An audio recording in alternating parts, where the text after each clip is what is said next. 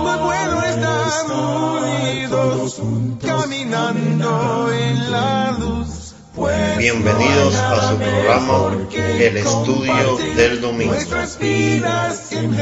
Luego pidieron rey, y Dios le dio a Saúl, hijo de Cis, varón de la tribu de Benjamín, por cuarenta años. Quitado éste, les levantó por rey a David, de quien dio también testimonio diciendo, He hallado a David, hijo de Isaí, varón conforme a mi corazón, que hará todo lo que yo quiero.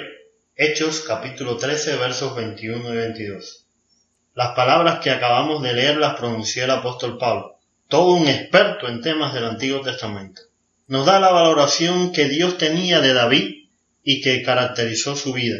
De hecho, el rey David es el patrón por el cual se midieron todos los reyes de Israel.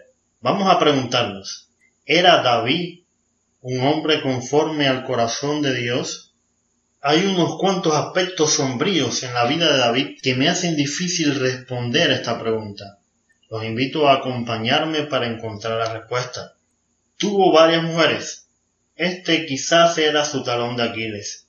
Mical, la hija de Saúl, fue su primera esposa. Cuando anda huyendo, toma por mujer a Abigail y a y su más grande pecado está asociado a otra mujer, Bexabe.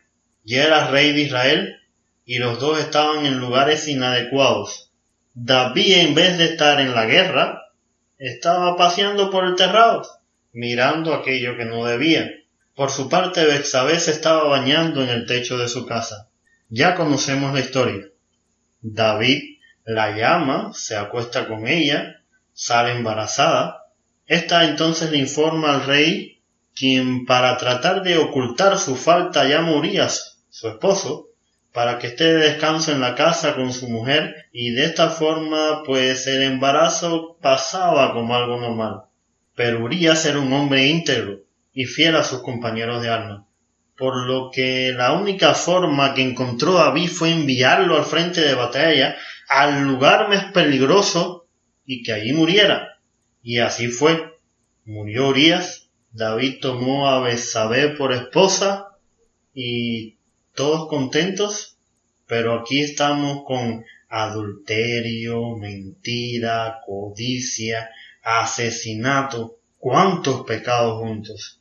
Pero lo peor es que no se dio cuenta de todos estos males hasta que fue interpelado por el profeta Natán. Así funciona el pecado en nuestras vidas. Nos carcome hasta un punto que no sentimos ningún remordimiento. Por eso es tan válido el consejo. Si ves a tu hermano por mal camino, no lo juzgues. Adviértale, aconsejale, ayúdale. ¿Quién sabe si un día estemos en su lugar? Al final de su vida, buscaron una joven hermosa por toda la tierra de Israel y hallaron a Abisab, Sunamita, y la trajeron al rey.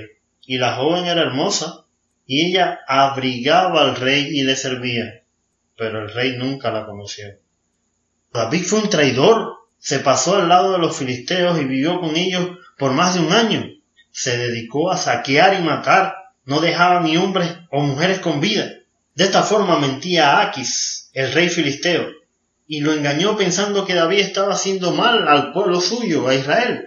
Ni hombre ni mujer dejaba a David con vida para que viniesen a Gad diciendo, no sea que den aviso de nosotros y digan, esto hizo David. Y esta fue su costumbre todo el tiempo que moró en la tierra de los filisteos. Cuando puso en su corazón hacer una casa para Dios, su respuesta a David fue, Tú has derramado mucha sangre y has hecho grandes guerras. No edificarás casa a mi nombre, porque has derramado mucha sangre en la tierra delante de mí. ¿Recuerdan todo lo que hizo Saúl? ¿Ya vio todo lo que hizo David? Adulterio, asesinato, robos, mentira, traición. Sus manos estaban llenas de sangre. ¿Compartiríamos con alguien así? ¿Lo escogeríamos como el líder del pueblo de Dios? La pregunta adecuada es, ¿somos nosotros diferentes a David? ¿Acaso somos mejores que él? Este es el hombre del que Pablo nos habló. ¿Por qué nos dice que fue un hombre conforme al corazón de Dios? ¿Cómo podemos nosotros ser hombres y mujeres conformes al corazón de Dios? Señor, cambia mi vida.